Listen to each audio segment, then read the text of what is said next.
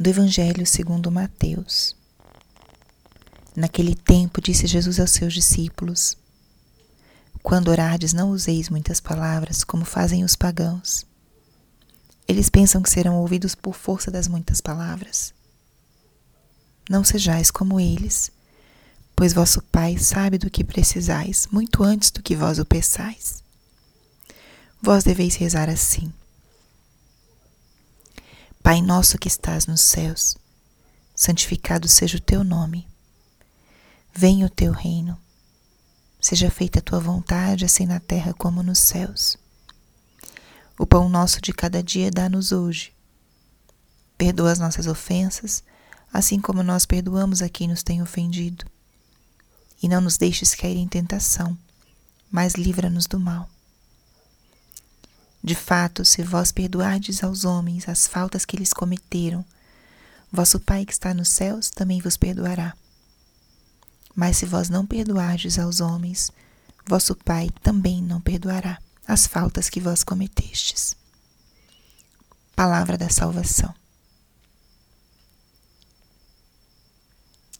Espírito Santo, alma da minha alma, ilumina minha mente Abre meu coração com teu amor, para que eu possa acolher a palavra de hoje e fazer dela vida na minha vida. Estamos hoje na terça-feira da primeira semana da Quaresma. Que palavra tão rica a liturgia nos apresenta nessa terça-feira.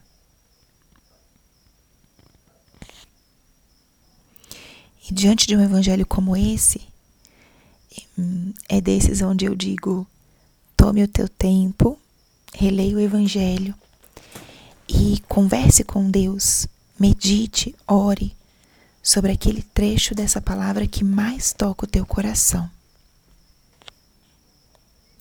Eu diria que essa, esse Evangelho tem três matérias profundas que podem alimentar a nossa oração nesse dia, a nossa reflexão nesse dia. A primeira é sobre a oração. A oração se trata de um encontro de duas pessoas. Eu e Deus. Quando a oração é vista como um conjunto de palavras a serem recitadas, ou como uma obrigação a cumprir, ela perde o seu propósito principal. O propósito principal da oração é o encontro de corações. É o encontro íntimo entre alguém que ama muito e alguém que precisa muito ser amado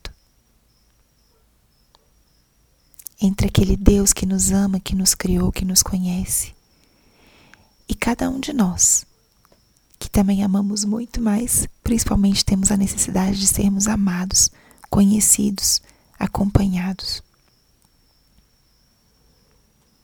E esse encontro ele é marcado pelo tipo de relação que você tem com o teu Deus. E é isso que Jesus está falando.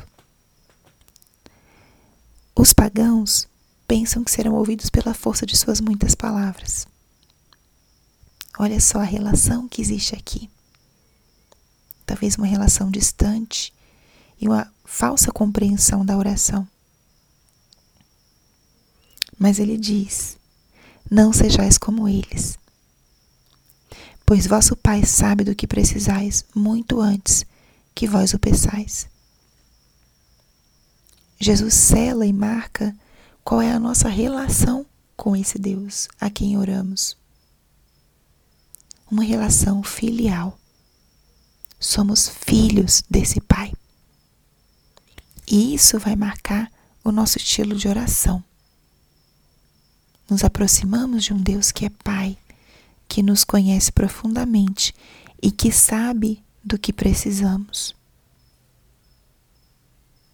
Então, a nossa oração quaresmal, que belo, que lindo, se for marcada por essa relação de filhos com Deus Pai. E que maravilha vai ser viver uma quaresma com uma oração mais intensa, mas principalmente mais intensamente filial. E isso nós podemos aprender com Cristo. E aqui vem o segundo ponto que pode alimentar nossa reflexão de hoje. Cristo nos ensina a rezar conversando com nosso Pai. E aqui ele ensina a oração do Pai Nosso. Cada palavra, cada frase já é matéria de oração. Então, outra forma de você rezar nesse dia de hoje pode ser simplesmente repetir o Pai Nosso ou repeti-lo pausadamente, deixando que cada palavra vá descendo ao coração, criando um sentido profundo, prestando atenção realmente no que nós rezamos. E o terceiro elemento que não posso deixar de mencionar, que pode ser um tema que o Senhor queira conversar com você hoje, é o perdão. No final do trecho da liturgia de hoje, o que Jesus diz? Se vós perdoardes aos homens as faltas que eles cometeram, vosso Pai que está no céu também vos perdoará. Mas se não perdoardes, vosso Pai também não perdoará. Jesus, depois de falar sobre oração, nos convida ao perdão. Perdoar aqueles que cometeram faltas contra nós. Como a quaresma pode ser também um tempo propício de reconciliação e de perdão. Tem alguém que você precisa perdoar? Escute esse convite hoje do nosso Senhor, porque ele vincula o perdão que Deus nos dá ao perdão que nós somos capazes de dar aos outros. Que coisa tão difícil que o nosso Deus queira nos perdoar na mesma medida em que nós somos capazes de perdoar os nossos irmãos.